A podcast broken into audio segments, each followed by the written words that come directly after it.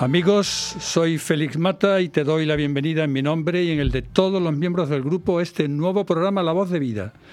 Ya sabéis, el taller de radio del aula de mayores de 55 años de la Universidad de Málaga, dirigido con generosidad y mimo por Fran Martín y que podréis escuchar en onda color en la 107.3 de la frecuencia modulada y cómodamente en nuestro canal de Spotify e iVoox.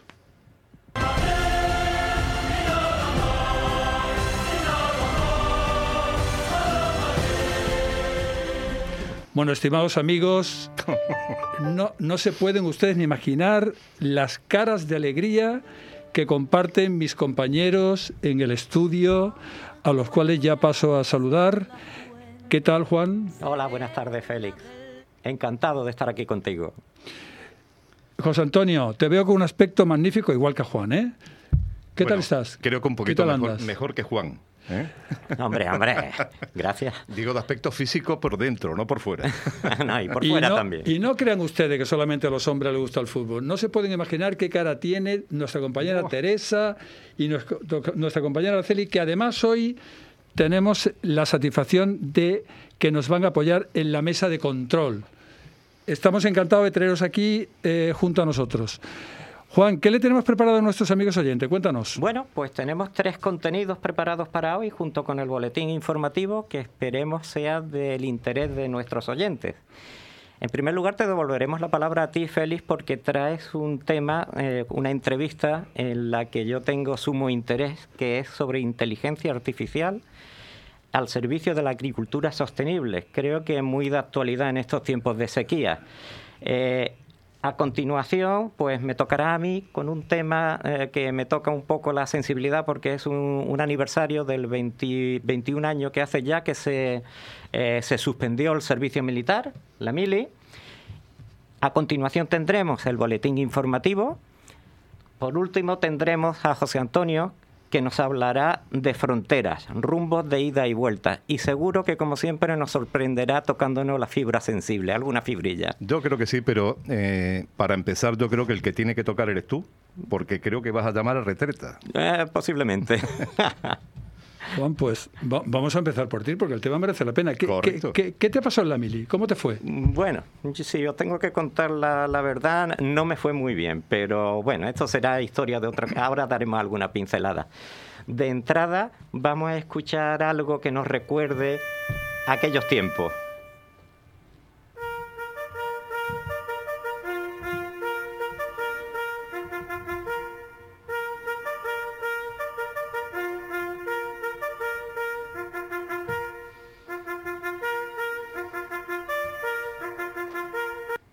El Real Decreto 247 del 2001 suspendió el servicio militar obligatorio con efecto 31 de diciembre de 2001, popularmente conocido como la mili. Su origen se remonta al siglo XVIII con la llegada de los Borbones y la necesidad de soldados para el ejército, en el ámbito en aquel entonces de la Guerra de Sucesión Española, 1701-1715. Se asentaron en España entonces las bases del reclutamiento obligatorio como milicias provinciales para atender las necesidades de un ejército permanente. Comenzaron entonces a denominarse a estos reclutamientos popularmente quintos, cuyo nombre viene precisamente de principios del siglo XVIII, cuando se fijó un cupo anual de 50.000 hombres elegidos por sorteo, de los que salía un soldado por cada cinco, de ahí el nombre de quintos. Hasta 1968 la mili duraba dos años, pero en esa fecha pasó a los 18 meses. En 1984 ya se rebajó un año y en 1991 se estableció en nueve meses. Para muchos jóvenes, aquellos meses de cuartel y maniobra sirvieron para conocer gente nueva, salir de sus pueblos por primera vez, y para otros, en cambio, suponía aparcar sus planes de vida durante casi un año.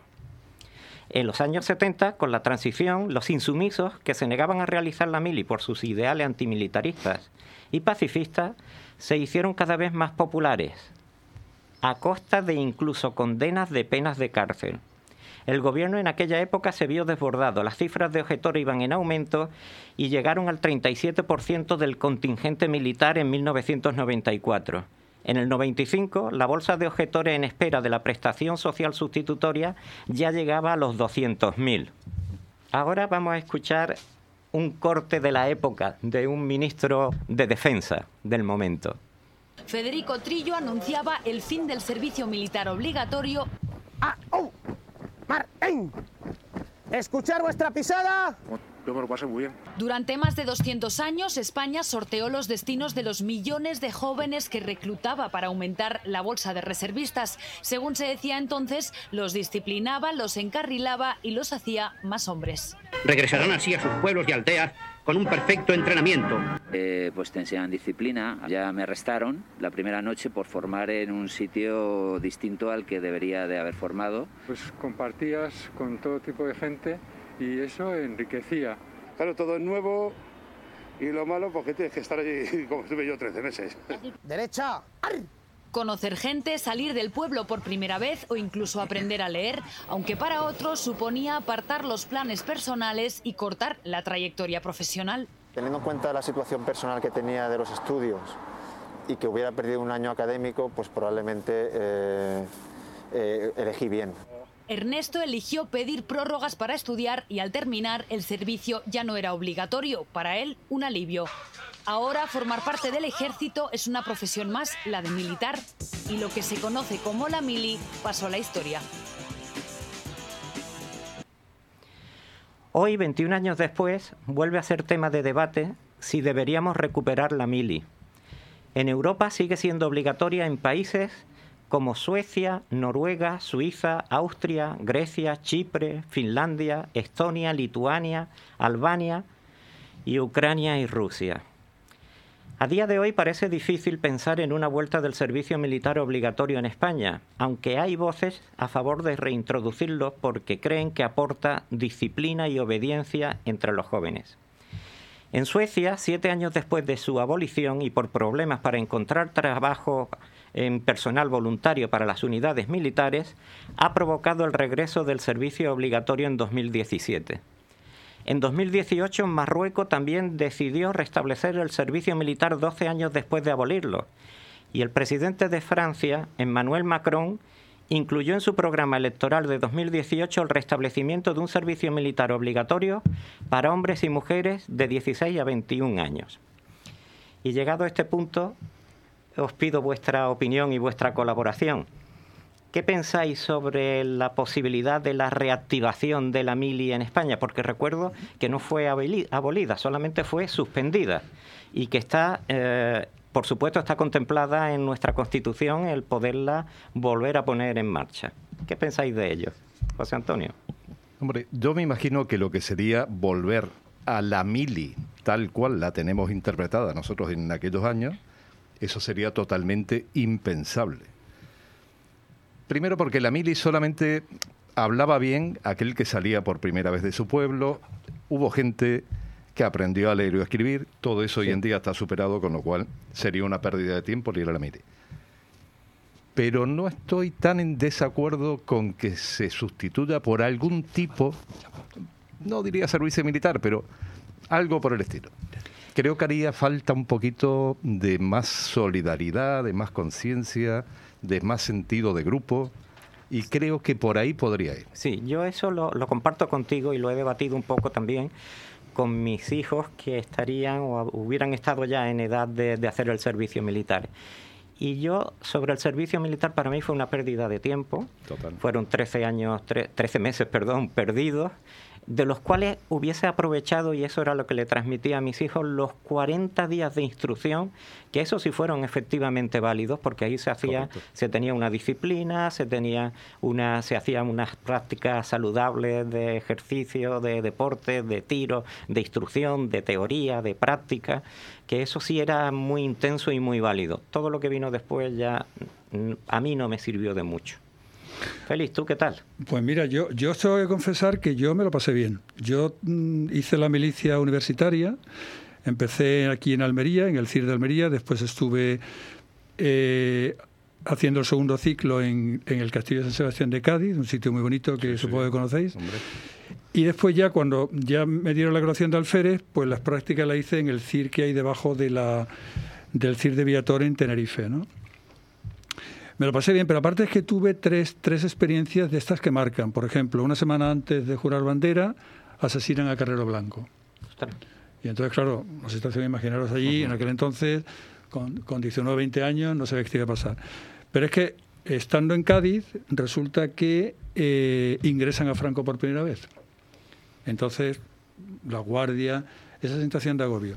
Y después en Tenerife, esta ya es la anécdota mejor que me ocurrió, fue que, mm, que ¿os acordáis del rubio? Sí, hombre. Vale. Pues el rubio no se le ocurre otra cosa que en toda la vorágine aquella que hubo, en una de las manifestaciones que hubo, nos avisan de capitanía que la gente empieza a bajar hacia la, hacia la batería de costa. Y yo me salió el ardor guerrero y formé la compañía con armas y munición. Y entonces, de pronto veo, de pronto veo un jeep que llegaba la batería, se me baja allí uno que yo creo que era general, pero usted qué hace, total, un auténtico, un auténtico desastre, ¿no? Y bueno, pero fue una experiencia, yo lo pasé bien. Y con esto acabo. Yo creo, yo creo que eh, si realmente recoges un poco la experiencia de los franceses, es que recuperarla es más que por otra cosa, por fundir a generaciones distintas. Correcto, es lo que estábamos diciendo antes, que yo creo que esa es la yo parte. creo que eso sería... Pero no a- sé. ahora se ha puesto de actualidad, desgraciadamente, el- la necesari- eh, lo, necesitario que, lo, lo necesario que sería un ejército profesional o no, más numeroso o menos numeroso, por lo que estamos viviendo con, con Ucrania. Ucrania ha sido un país que apenas tenía ejército y lo ha tenido que montar a- desde 2014 a, a esta Cierto. fecha. Sí, pero Juan, también te digo una cosa, vamos a ver. eh, hoy en día tú no formas a un militar en una semana y en 15 No, no, días. para nada. Eh, no es como en nuestra época, que lógicamente eh, te ponían el SEME en la mano, tres cosas y ya está. Hoy en día los chavales que están haciendo eh, la carrera militar son gente que tiene carrera, son gente que habla inglés, eh, la mayoría expertos en electrónica. Y te lo digo porque mi, mi cuñado, que es comandante de, Marina, fue director durante muchos años eh, del Centro de Formación en Ferrol. Y yo cada vez que iba me quedaba sorprendido del nivel de la marinería. No te estoy hablando ya de lo que es la oficialidad, sino de la marinería. Por eso te decía antes que yo creo que el tema eh, como servicio militar puro y duro no tendría mucho sentido hoy en día. Pero sí como convivencia, Sí. lo que decía un poco Félix. Sí, eh, y, y una instrucción mínima, supongo. claro, pero esa instrucción que sirva también Pero sobre todo eso, porque fíjate, yo en Cádiz teníamos vascos. Vascos ahora no dice nada, pero vasco en la época de la, de Sí, la, sí, del claro. plomo de ETA, Sí. oye, pues convivíamos con ellos y probablemente algunos de ellos a lo mejor tenían ramificaciones de... correcto. Sí. Pero convivías. ¿no? ¿Sabe, sabe Sí, sí. Félix? Yo, yo hice el servicio militar en, en un departamento que era de, de selección, que pertenecía al Estado Mayor, en un CIR. Y ahí le hacíamos los exámenes a los, a los reclutas y se determinaban pues, los datos que luego se requerían para hacer el reparto. Tanto a vascos como a catalanes se les vetaba, en el tiempo en que yo estuve haciendo el servicio militar, se les vetaba para diferentes puestos que fuesen de, de mando o que pudieran tener acceso a información sensible. Es curioso por, por ponerlo en contexto con, con aquellos tiempos de, de plomo. el famoso número 33. El 33 era el que marcaba el que no podía Sí, hacer sí. no sé qué. Eso es. Pues Juan, yo si quieres te cuento una anécdota. mm, eh, en la época de mi, de mi abuelo, eh, se hacía la mili, que eran 24 o 30 meses, y a él le tocó el ayun. Uf, Y entonces, bueno, pues mi abuelo, lógicamente, imagínate, de un pueblo pequeñito de Galicia, pues se va para el Ayun. Y a día, al poco de llegar, pues contrae, yo no recuerdo si fue el tifus o... Que al, al poco tiempo, pues lo tienen que mandar en un barco militar, los vuelven a traer para España. Él estaba mal, estaba como inconsciente con otros tres más. Pasan los días, llega el barco a puerto, ya estaba un poquito mejor, le dice que lo van a desembarcar, aparecen los camilleros y eran dos personas de raza negra. Entonces mi abuelo dijo, aquí hay algo raro. ¿dónde estoy? Bueno, pues resulta que había habido un levantamiento en la parte de Guinea Ecuatorial. El barco lo habían desviado porque era un barco de guerra, lógicamente, y se había ido para Guinea Ecuatorial. Y el hombre que pensaba que ya del Ayun se venía para España a completar su servicio, terminó en Malabo. Sí, una de las cosas que más temíamos eran los arrestos. Claro. Y yo Sí. dije, a mí no me arrestan bajo ningún concepto. Y nosotros hacíamos guardia en capitanía una vez cada mes. Y el primer día que voy, yo empezaba a detectar que allí, cada vez que entraba alguien con un galón, se le formaba la guardia. Y digo, aquí todo el que entre en un galón y empieza a formar la guardia. Yo formo la guardia cada cinco minutos y de pronto me dice un, me dice un recluta, dice, le llama el, el- el señor coronel. Llego allí, Dice, mire, a los cabos, primero, no hace falta que le monte usted la guardia. o sea, que era tremendo, ¿no? Pero digo, a mí no me pillas, ¿no? O sea que como me tocara a ti contigo, no veas. Bueno, tú, guardia formada, vamos, solo faltaría. Qué bueno. bueno, a ti te tenemos que rendir pleitesía porque eres el mando de mayor graduación que hay ahora mismo en la Qué mesa, ¿eh? No pintas nada, hombre. Bueno, yo sobre, sobre, la, sobre la mili quiero anotar algunos puntos negativos de la experiencia que yo tuve. Y era, bueno, a mí me supuso una ruptura de mi vida total, porque casi pierdo la novia, el trabajo por supuesto lo perdí. Y no sé si os acordaréis que cada vez que había, en, nuestra, en aquella época, cada vez que teníamos que buscar una oferta de trabajo, nos pedían servicio militar cumplido, eh, la mayoría de edad y tener carnet carnet de conducir. Y, y bueno, luego me encontré una, me encontré o pude vivir, un, que ya lo- eso será para otra batallita, unos casos de corrupción en el ejército impresionante en, lo- en los cuarteles. El analfabetismo que me impresionó también mucho, el nivel de analfabetismo era muy superior al que estaba reconocido Yo creo que- oficialmente. Yo creo, que, ese era uno de los puntos principales, Juan, cuando Sí, llegabas la- ahí, es cuando te dabas cuenta de la cantidad de gente analfabeta que había. Sí, pues sin, sin ir más lejos y como, y como aspecto positivo era ese, la alfabetización, las amistades que hacíamos, la amplitud de, de mundo, viaje y el que podía sacarse algún carnet de conducir. Y los cubatas baratos. Eso también, los calimochos, ¿no? Eran calimochos. Bueno, muchas gracias, nos despedimos con una canción que a todos sonará. Tiene casi 20 años y ya está cansado de soñar. Pero tras la frontera está su hogar, su mundo y su ciudad. Piensa que la alambrada solo es un trozo de metal. Pues como decía, creo que era Juan, realmente el tema que vamos a tocar ahora, pues sí, sí que tiene un, un interés dado la escasez de agua que, que estamos viviendo en estos momentos. Vamos a tocar el tema de la inteligencia artificial al servicio de la agricultura sostenible. Hey, tú, señor mayor, déjame enseñarte algo que aprendí yo. Hay que cuidar el agua, por favor. Si vas a regar las plantas, espera que el sol se vaya, así no se evapora nuestra tan preciada agua. Escucha bien, atiéndeme lo que te digo. Pues efectivamente, el 70% del agua dulce del planeta se utiliza en la agricultura. En un escenario, además, que apunta a un crecimiento de la población mundial del 30% para el año 2050. Por tanto, es indiscutible el aumento de la demanda para los próximos años. La variabilidad de los ciclos y el cambio climático están detrás de esta situación de persistente sequía, como el que particularmente estamos sufriendo este año en Málaga, la mayor de los últimos 80 años. Tres jóvenes emprendedores fundaron el pasado año la empresa Agro Analytics, donde se integran los conocimientos en ciencia de datos, medio ambiente y desarrollo de software. Y con algoritmos de inteligencia artificial quieren ayudar a los agricultores en dónde, cuánto y cuándo regar. Antonella Maggioni es la directora general y cofundadora de esta empresa de crecimiento rápido y sostenible creada conjuntamente con Pablo Crespo y Fernando Ferrer. Es graduada en Finanzas y Mercado de Capitales y posee un máster en Finanzas en la Escuela de Negocio de Varsovia, donde también trabajó para la consultora Ernst Young. Antonella, buenas tardes, ¿qué tal? Buenas tardes, Félix, un gusto. Fantástico, un placer tenerte con nosotros. Lo mismo. La primera pregunta, bueno, primero, ¿qué ofrecéis? ¿Qué hacéis realmente con la inte- inteligencia artificial y la agricultura? Cuéntanos. Bueno, em, a nosotros nos gusta un poco sacar al principio la palabra inteligencia artificial para contarles un poco más que se entienda qué hacemos. Fantástico. Y la, la inteligencia artificial es la tecnología que usamos como medio.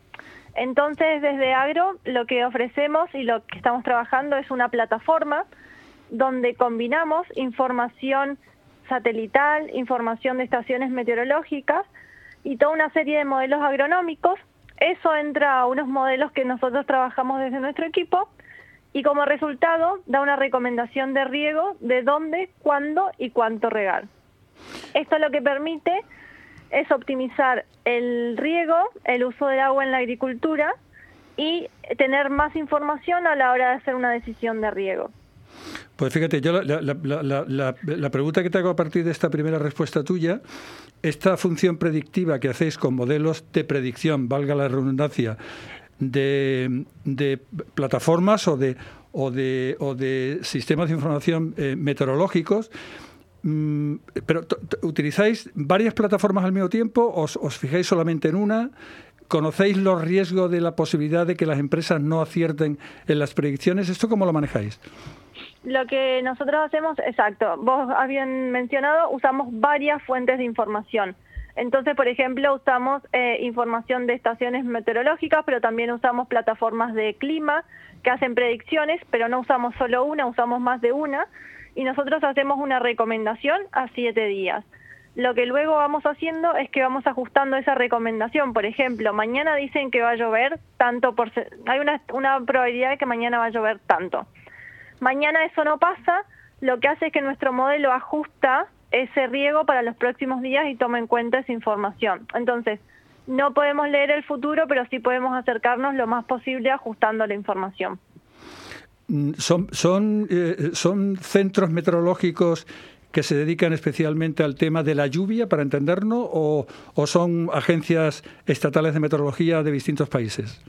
Hacemos una combinación. Usamos eh, agencias meteorológicas eh, de acá, por ejemplo, est- estaciones meteorológicas a nivel de España. Usamos una aplica mm, se llama API porque es el formato en que nosotros tomamos esa información, pero que se llama Open Weather y está en distintas partes del mundo.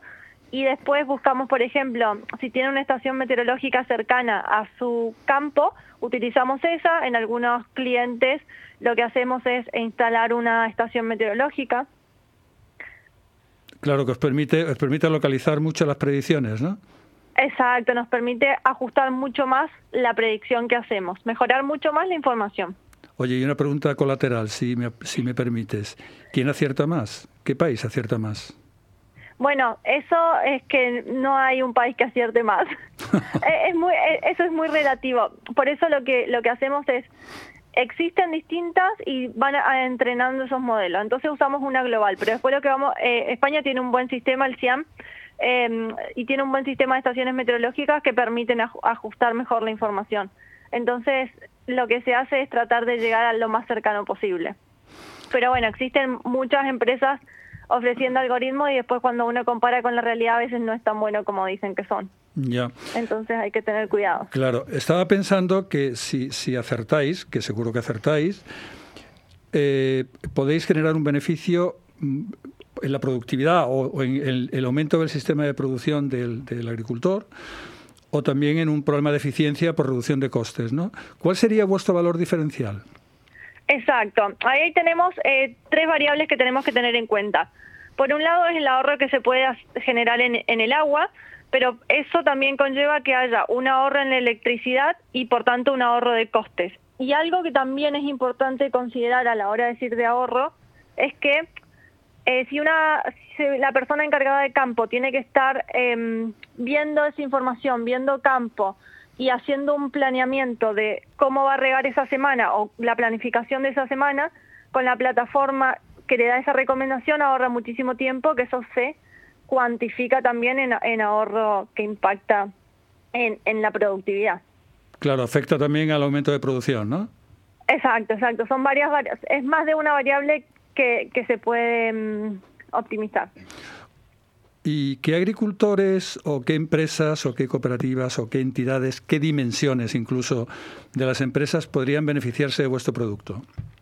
Actualmente estamos trabajando con eh, cooperativas o empresas con formato SL privado, productoras de frutas y hortalizas, también productoras eh, de- que tengan eh, aguacate o frutos tropicales y cítricos es con los que estamos trabajando. Actualmente tenemos clientes en Murcia y en, y en Andalucía, en Málaga, Vélez, Málaga, Andalucía. Empezasteis de hecho aquí, ¿no? ¿O no? Eh, sí, sí, sí, nosotros somos, bueno, yo soy de Argentina, pero somos malagueños. Hemos empezado en Málaga, que fue donde realmente vimos que había un, un gran problema em, con el agua, de muy de cerca, y entonces decidimos empezar allá y después nos hemos movido, ido moviendo un poco. Oye, Antonella, ¿qué fruta o verdura es la más particular? La que, la que hay que estar más pendiente, más encima de ella a la hora del regadío. Bueno, eso varía mucho porque, por ejemplo, en las frutas y hortalizas, espinaca es un, un cultivo delicado que tiene un ciclo corto y hay que estar muy atento, pero después tenemos el cultivo de aguacates que por ahí por un riego mal se puede perder gran parte de la producción. Entonces, las los hortalizas llevan mucho cuidado, pero ta- también hay cultivos como eh, los tropicales que hay que estar pendiente. O sea, que, que es importante tener la información y no solamente mirar desde, desde el campo. Entiendo que una de vuestras ventajas competitivas es que no solamente recogéis la información, porque de esto habrá indiscutiblemente mucha, mucha información recogida, pero vosotros hay un salto diferencial y esa información la ponéis al servicio del empresario, ¿no? Exacto. Y nuestro principal valor diferencial que decimos, existe mucha información, eh, hay sensores que uno puede tener información, pero nosotros vamos un paso más allá y damos esa recomendación. Actualmente en nuestra plataforma pueden ingresar y tienen hasta 5 hectáreas gratuitas que pueden monitorizar eh, sus campos sin, sin problema y tienen esta información disponible. ¿Vuestra expansión, en, eh, trabajáis solamente en España o estáis trabajando en, en otros países? Actualmente hemos empezado, em- hemos empezado en España. Tenemos un plan de expansión ya que nuestra misma tecnología se puede, se puede aplicar en otros países, pero estamos trabajando ahora principalmente en España. ¿Quién os demuestra mayor sensibilidad, el gran empresario o el empresario local? Estoy, estoy pensando en Málaga, ¿no? en, la, en la zona de la Xarquía, donde hay un, como tú bien conoces, una población muy importante de pequeños agricultores, bueno, y también medianos que se dedican al tema del aguacate. Pero la pregunta que te hago es, ¿son las grandes empresas o empresas pequeñitas, estas muy locales, también demuestran sensibilidad cuando tú vas un poco y le cuentas tú las posibilidades que tienes para modificar su comportamiento y por tanto hacerlos crecer, ¿no? Es decir- Nosotros vemos mayor, sensibilidad o adopción en grandes empresas en el sentido de que son quienes están más dispuestos a, mm, tecnificar el campo. Entonces, es verdad que el, usuario final es el agricultor y por eso nue- nuestra plataforma también tiene una opción para ellos de 5 hectáreas gratuitas y un plan después económico de 25 euros por mes hasta 10 hectáreas que también pueden, em, pueden utilizar, pero, pero actualmente estamos trabajando más con, con empresas. Eh, ¿Tenéis mucho, mucha competencia? ¿Hay otros países que están trabajando en esto de una forma paralela? ¿O sois de alguna forma pioneros en el mundo o en Europa? Actualmente, eh, actualmente, como estamos enfocando nuestro eh, sistema multi-inputs, eh, somos pioneros ya que permite, nuestra solución es sin hardware y permite dar la recomendación sin hardware. Lo que hacemos es que en el caso de que mm, los, agricultores o las empresas tengan sensores, se combine esa información para tener mayor precisión. Entonces, en ese sentido, y como estamos encarando nuestro producto, eh, somos pioneros en el tema de recomendaciones de riego. ¿Cómo, mm, su- supongo que lo que hacéis también es, el, el sistema al final es totalmente automático, es decir, el sistema de riego está preparado para que automáticamente con los inputs de vuestra plataforma el riego se ponga en marcha con los criterios que habéis marcados previamente, ¿no? Eso es algo en lo que estamos trabajando actualmente. Eh, en nuestro primer año de, de, de producto nos hemos enfocado mucho en que esa recomendación sea lo suficientemente buena y nuestro próximo paso es esa automatización al sistema de riego. Entonces estamos trabajando ya con algunos clientes esa implementación. Lo has comentado antes tangencialmente y me gustaría que lo reforzaras. ¿Cuáles son los planes que tenéis, los planes de producto? Porque incluso veo que en hasta algunas hectáreas eh, no cobráis, ¿no? O algo me ha parecido Exacto. entender, ¿no? Exacto, tenemos eh, tres planes.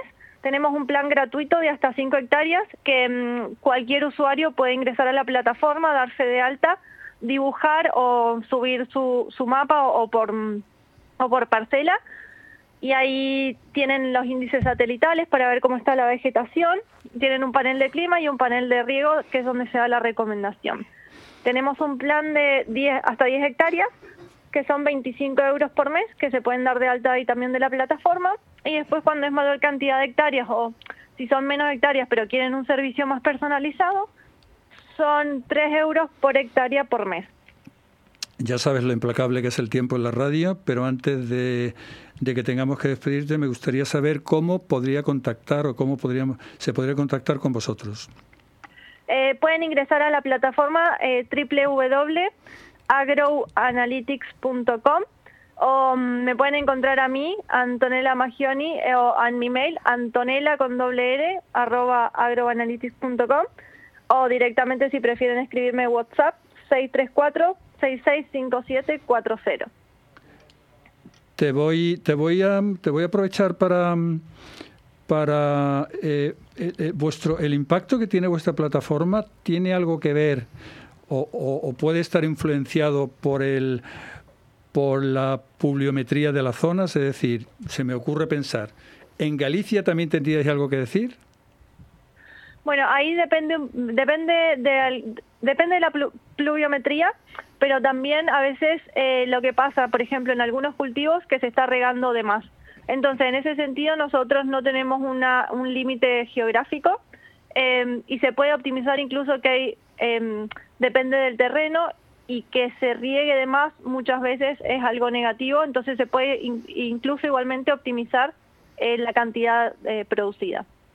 ¿Y el tipo de agua? El, Bueno, el el que el agua sea más dura, más blanda. El tipo de agua es em, algo que actualmente no está dentro de nuestro modelo, pero estamos trabajando eh, con los sensores eh, y con la salinidad. ¿Habéis tenido algún reconocimiento? ¿Os- ¿Habéis tenido algún premio? ¿Alguna algo que haya al- alguna entidad que haya reconocido vuestro trabajo? Porque realmente es apasionante, ¿no? Es decir, aquí mis compañeros del estudio están, te están escuchando con muchísima atención porque el tema es, primero es innovador y segundo, pues es un tema que, que es muy atrayente, ¿no? ¿Habéis La verdad que sí. Sí, sí, No, no. Nos gusta mucho y nos sentimos muy comprometidos con, con la causa y con el sector. Eh, nos han reconocido de- desde Aid Food, que es un organismo a nivel europeo. Eh, ganamos un premio de 30.000 euros para hacer un, desarrollo piloto con, un, con una empresa que nos seleccionó como la mejor solución para mm, taclear le- el escasez, la escasez de agua en el, sur de Europa. Y nos han reconocido con un programa Ahora vamos a San Mateo en mayo, en California. Eh, un mes y medio también eh, para, para mejorar todo lo relacionado a la empresa y la tecnología. Y mm, de la opinión del premio Enterprise de Málaga nos seleccionaron como la, la mejor solución, la solución más innovadora agroalimentaria. Así que estamos muy contentos en ese sentido. Tienes la mochila, la mochila llena, ¿eh? Oye, y ya, y ya casi para terminar, no conteste si no quiere, pero pasar de una consultora Ernst Young con todo lo que presupone de la burocracia de estas grandes empresas a una empresa innovadora de crecimiento muy rápido tiene que ser apasionante, ¿no? Esa, esa era la palabra que iba a usar. Eh, es apasionante. Es duro, es un trabajo que, que realmente eh, lleva mucho trabajo, pero es muy gratificante y apasionante y es algo que si tuviera que volver a tomar la decisión, la tomaría una y mil veces más en la misma dirección. Pues nada, por mi parte y por nuestra parte saludarte, de verdad, darte las gracias, ha sido un placer y muchísimos éxitos. Hasta pronto. Igualmente, muchísimas gracias por la invitación. que pasa y se vierte, se funde en la entraña del mar.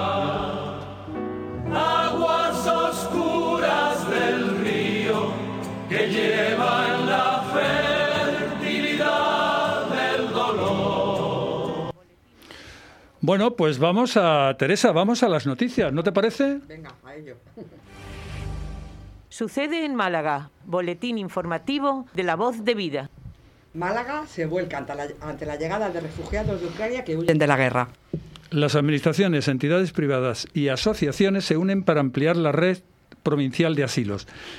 La decisión de la Unión Europea de conceder permisos temporales de residencia a estos exiliados tendrá un impacto especial sobre la provincia, la tercera España con mayor número de ucranianos censados, unos 11.400, por detrás de Madrid y Barcelona. El lunes llegaron los primeros 50 refugiados que cenaron en La Noria, el centro de innovación social perteneciente a la Diputación, y posteriormente fueron alejados en hostales y pisos de la Comisión Espacial de Ayuda al Refugiado, que se encargó del programa de primera acogida. El primer periódico de Cataluña señala y reconoce a Málaga como ciudad puntera en el sector tecnológico, el turismo de calidad y la cultura. Esta capital andaluza, que siempre se había caracterizado por ser la sombra de la mítica Marbella, brilla ya con luz propia, asegura el periódico La Vanguardia. El alcalde de la ciudad, en una entrevista concedida al mismo, señaló la importancia de establecer un modelo de ciudad e indicó la potencialidad de Málaga para atraer a gente con espíritu innovador y emprendedor. Málaga y Madrid fueron las dos provincias con más agresiones a los profesionales del sector sanitario en el pasado año. Según la Comisaría Provincial de Policía, se recogieron 23 denuncias en cada provincia sobre un total de 225 en todo el Estado, un 14% más que el año 2020. El perfil del agresor, según los datos policiales facilitados con motivo del Día Europeo contra las Agresiones en Centros Sanitarios, que es el próximo 11 de marzo, es el de un varón español entre 36 y 55 años. La víctima, por lo general, tiene la misma edad y nacionalidad, aunque suele ser una mujer. Según informó la Policía Nacional, para los próximos años adoptará una serie de nuevas medidas en materia preventiva de las agresiones. Entre ellas, destaca la puesta en funcionamiento de actividades formativas. Otras medidas son la intensificación de la colaboración con colegios profesionales. Las previsiones meteorológicas prevén un marzo lluvioso en Málaga. La lluvia podría volver con intensidad a partir de este fin de semana. Los modelos europeos y americanos coinciden, aunque con variación, tanto en la cantidad como en las fechas, y que podría dejar descargas entre 30 y 50 litros por metro cuadrado. La Agencia Estatal de Meteorología se pronuncia con mayor prudencia y fija las mejores predicciones para la mitad de esta semana. Por otra parte, José Luis Escudero, experto en climatología, confía en que sea lluvia buena, alejada de la ocurrida hace días en Alicante, donde cayeron 150 litros a la hora. Bueno, pues después de las noticias y ahora mmm, nuestro amigo José Antonio va a poner eh, rumbo de ida y vuelta en las fronteras, pero José Antonio supongo que debes de estar muy contento porque el que haya aparecido... Por el Madrid, no. No, por el Endurance. Ah, sí, señor. Y Shackleton, en Lo el hemos- Ártico. Lo Oye, hemos estado hablando antes con Juan. impresionante la, la noticia y la... En el próximo programa traeremos algo Por justamente favor. de ese tema, porque la verdad que es apasionante. ¿Mm? Pues a, a las fronteras vamos. Pues muy bien. Porque además, Juan, eh, parece que tú me has leído el pensamiento antes, porque has traído una canción de Nino Bravo en que dice que la detrás de la frontera está mi hogar. Efectivamente.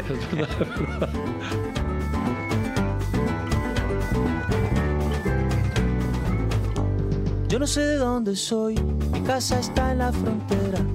Yo no sé de dónde soy, mi casa está en la frontera y las fronteras se mueven como las banderas. Y las fronteras se mueven como las banderas. Mi patria es un rinconcito, el canto de una cigarra. Pues nada, Félix, ah, aquí estamos otra vez. Eh, hoy lo vuelvo a intentar después de mis pequeños problemas respiratorios que he tenido el otro día. Vamos a ver cómo sale y si el aire me da para llegar hasta el final. Está fantástico. Seguro que sí. Está fantástico. Adelante. Bueno, pues eh, hoy vamos a hablar de las fronteras. Eh, para mí esa palabra siempre tuvo algo de mágica. Era cruzar a lo desconocido, descubrir cosas nuevas, otra cultura, otro idioma. Para mí, qué bonita palabra frontera. Hay gente, en cambio, que necesita vivir en su entorno. No le cambies nada. Cualquier cambio le produce inseguridad. Esa gente nunca querrá cruzar una frontera porque no le interesa lo que hay al otro lado. Muy respetable también esta forma de pensar. Para ellos también es una palabra bonita porque la frontera marca el límite de su seguridad. En mi caso, como dice la canción, mi casa está en la frontera. Por la vida que me ha tocado vivir, siempre me ha gustado el cambio. He nacido como Jorge Dressler en Uruguay, me he criado en un país lleno de migrantes. En mi barrio había españoles, italianos, libaneses, armenios, judíos, alemanes, negros. Yo nací en una casa de vecinos en que la mayoría eran de raza negra. Vivía sin fronteras en ese pequeño lugar del mundo. Después me hice marino, ala, a seguir cruzando fronteras por todo el mundo, principalmente por Europa.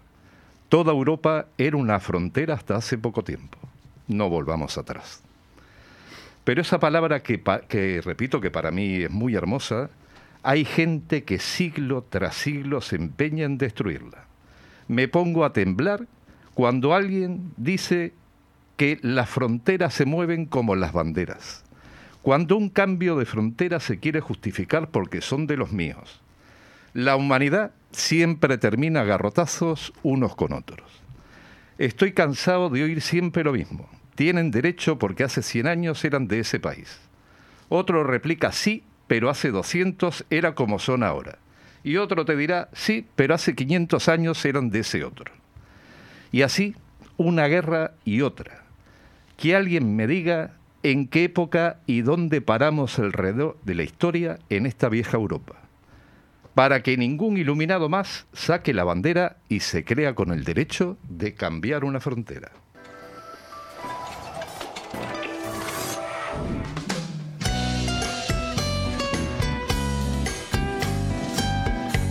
Bueno, voy a poner un poquito de música para cal- no calentarme con el tema de la guerra.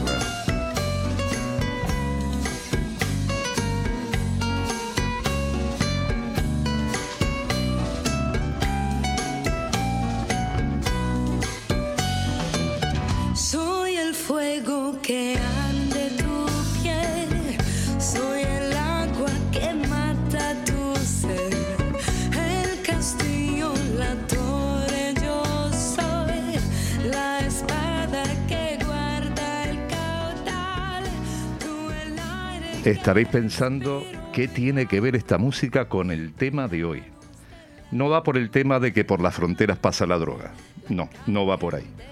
Es verdad que es la canción de la serie Narcos, no sé si os acordáis. Es un tema colombiano, en este caso interpretado, que además es la versión que sale en la serie, eh, por un grupo sueco que se llama Hot Club Tirana, si podéis escucharlo. En este grupo la mitad de sus componentes son emigrantes almaneses que viven en Suecia. Eh, de esa frontera de respeto y convivencia solo puede salir una canción tan bonita como esta. La serie ha sido buena, pero creo que parte del éxito de la serie era esta música. Eh, pero bueno, ya que estamos hablando, yo os quería preguntar para vosotros qué significa la palabra frontera. ¿Sois de los que piensan en lo nuevo, la aventura de lo desconocido?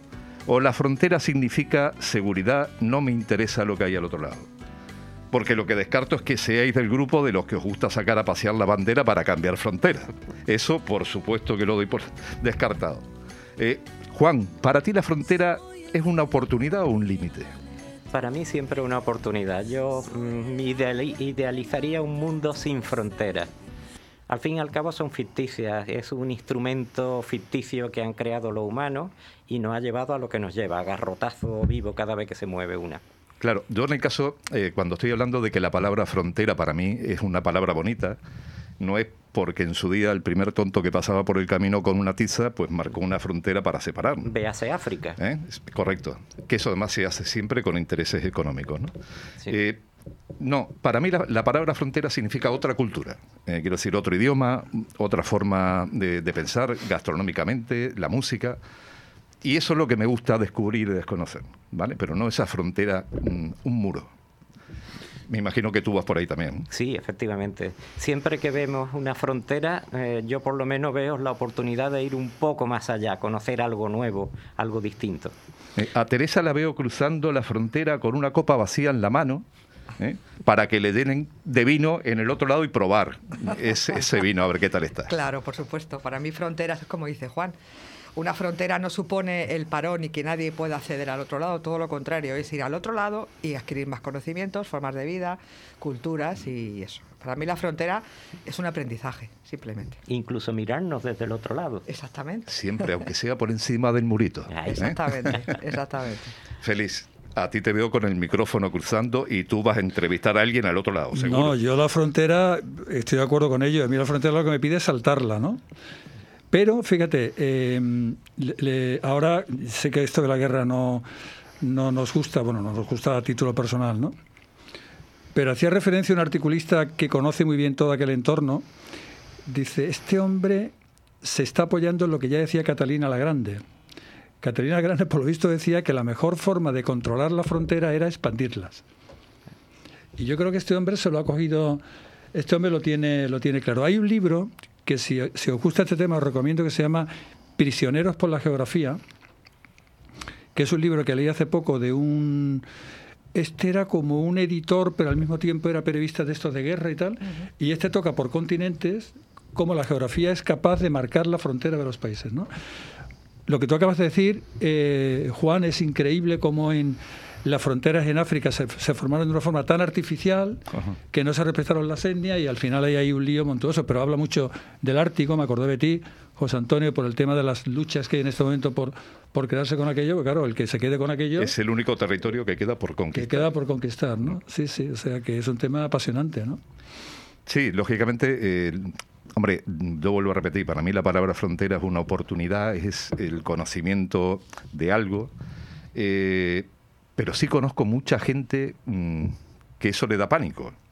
Eh, yo he viajado, por ejemplo, con gente en que a Portugal simplemente, o sea, es que los portugueses mm, hasta casi hablan igual que nosotros, comen igual. que- Bueno, pues el más mínimo cambio en un plato de comida eh, le significaba un malestar, ¿no? Sí, es cierto. Y, y tú dices, bueno, mm, que no, que no es una crítica, ¿eh? o sea, que hay gente que lógicamente está mucho más feliz de este lado de la frontera y en su ambiente de confort, ¿vale?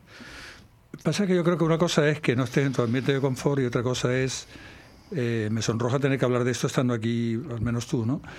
Pero, por ejemplo, cuando tú vas a Latinoamérica, que yo he ido varias veces, claro, cuando no es el desconfort, sino es el miedo, pues oye, eso te echa un poco para atrás, ¿no? No es lo mismo ir a Santiago de Cuba que ir, por ejemplo, a México correcto. o ir a Caracas, ¿no? En No, Caracas no, no, por yo he ido supuesto, tres veces y en Caracas, oye, perdona, yo tenía muchas ganas de coger el avión de vuelta a Madrid, Lo ¿no? que pasa que yo que, lo que creo que José Antonio dice no es el, el miedo a, a que te pueda suceder algo. ¿no? No, no, no, no, es- Es- no iba justamente por ahí. O ¿no? sea, que no tienes, eh, que estás cómodo donde tú estás, en tu posición, y no tienes ganas de aprender más, ¿no? Claro. Ya. Sí, sí, o que una persona, por ejemplo, que a lo mejor va a Marruecos y lo que quiere comer es tortilla española. Y dices, mira, perdóname, Claro. aquí lo Sí. prueba, Verdad, verdad, por lo verdad. menos prueba, y después si no te gusta, pues dame... me- No, pues yo hasta que no encuentro un sitio que no hay tortilla española, digo, pues chico, no te voy a acompañar, no me voy a perder el tiempo. Para mí, sin faltar al respeto a nadie, me parece que es una falta de.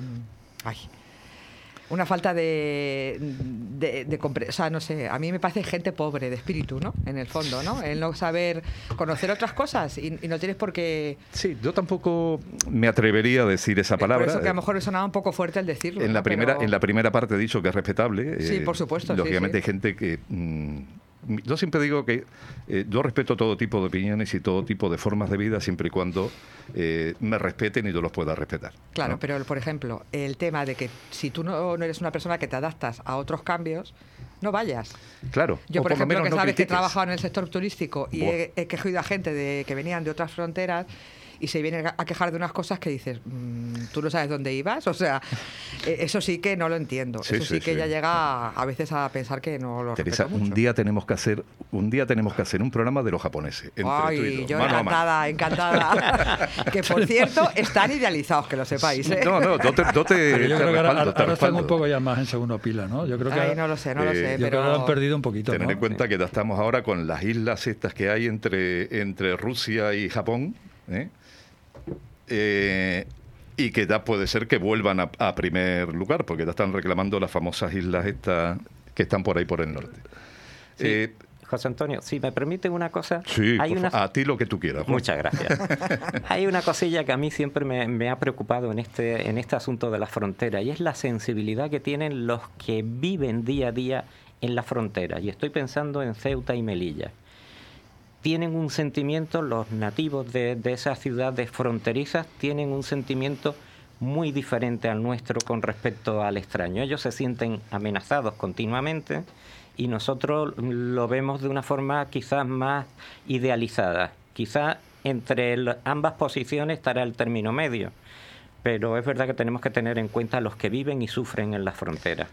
Claro, lo que pasa que en el caso, por ejemplo, de Ceuta, Juan, yo un día que estaba hablando con un caballo, como, y, y- y justamente lo que yo decía, tener cuidado donde se para el reloj de la historia, porque podéis volver a ser portugueses, o sea que, o sea que ni españoles ni marroquíes, sino que si le da un poco y lo paras en ese momento determinado de la historia, soy portugués. o sea, o sea que es verdad que son territorios mm, conflictivos. Ahí ya no es que la frontera sea, es que es un conflicto Continuo, eh, sí. continuo. O sea, es, pero bueno, ¿qué os parece si ponemos un poquito de música para ir relajando el tema? No, no sé, sí, adelante, por Sí, sí. Ahí estamos pidiendo.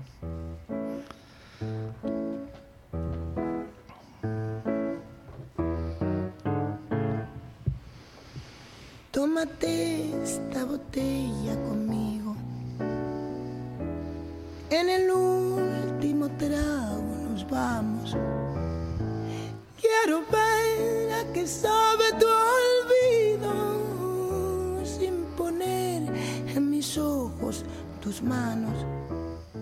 Esta noche Bueno, pues como siempre me gusta dejar un pequeño mensaje cuando me llega la hora de la despedida. Mm, Señores que mueven las fronteras como las banderas, no cometan siempre los mismos errores. No se reúnan más en esa mesa tan larga. Eso sí que es una frontera insalvable. A ver, vamos a empezar por cambiarla por una mesa camilla. Todos juntitos y con el calor del brasero. Que por ahí arriba además hace un frío. También veo muchos vasos de agua en esas reuniones. Así no hay acuerdo posible. Son todos cristianos y el gran acto de fe de un cristiano se consagra con vino. O sea que la paz de los espíritus y del cuerpo hay que consagrarlo con un buen vino. Siéntense a tomar una copa de vino. Si quieren, los acompaño. Tómense esta botella conmigo y cuando lo arreglemos, nos vamos.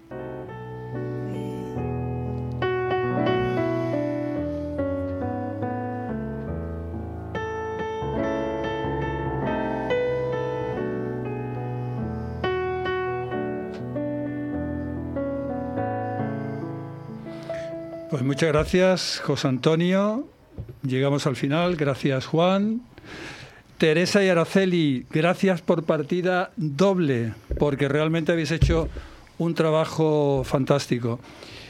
Y estimados oyentes, efectivamente estamos llegando al final, pero dado que estamos inmersos en esta etapa de desazón e incertidumbre, nos gustaría compartir con vosotros la letra de esta canción de Juan Manuel Serrat, Sería Fantastic. Y con ello nos queremos imaginar un mundo mejor, algo así como un manojo de sueños. Sería fantástico que yo estuviese equivocado y que el váter no estuviera ocupado. Que hoy fuese un buen día, que me diera un buen pedazo y que San Pedro no cantase ni aunque le pagaran. Sería fantástico que no hubiera nada urgente, no pasar nunca de largo y servir para algo. Ir por la vida sin cumplidos, llamando a las cosas por su nombre. Cobrar en especies y sentirse bien tratado. Y ja, mearse de la risa. Echar a volar todas las palomas sería todo un detalle, todo un síntoma de urbanidad, que no perdieran siempre los mismos y que heredasen los desheredados. Sería fantástico que ganase el mejor y que la fuerza fuese la razón. Que se instalara en mi barrio el paraíso terrenal y que la ciencia fuese neutral. Sería fantástico no pasar por el tubo, que todo fuera como está mandado y que no mande nadie. Encontrarse como en casa en cualquier sitio, poder ir distraído sin correr peligro. Sería fantástico que todos fuésemos hijos de Dios. Sería todo un detalle, todo un gesto por tu parte, que coincidiésemos, que te dejases convencer y fueses como yo siempre te imaginé.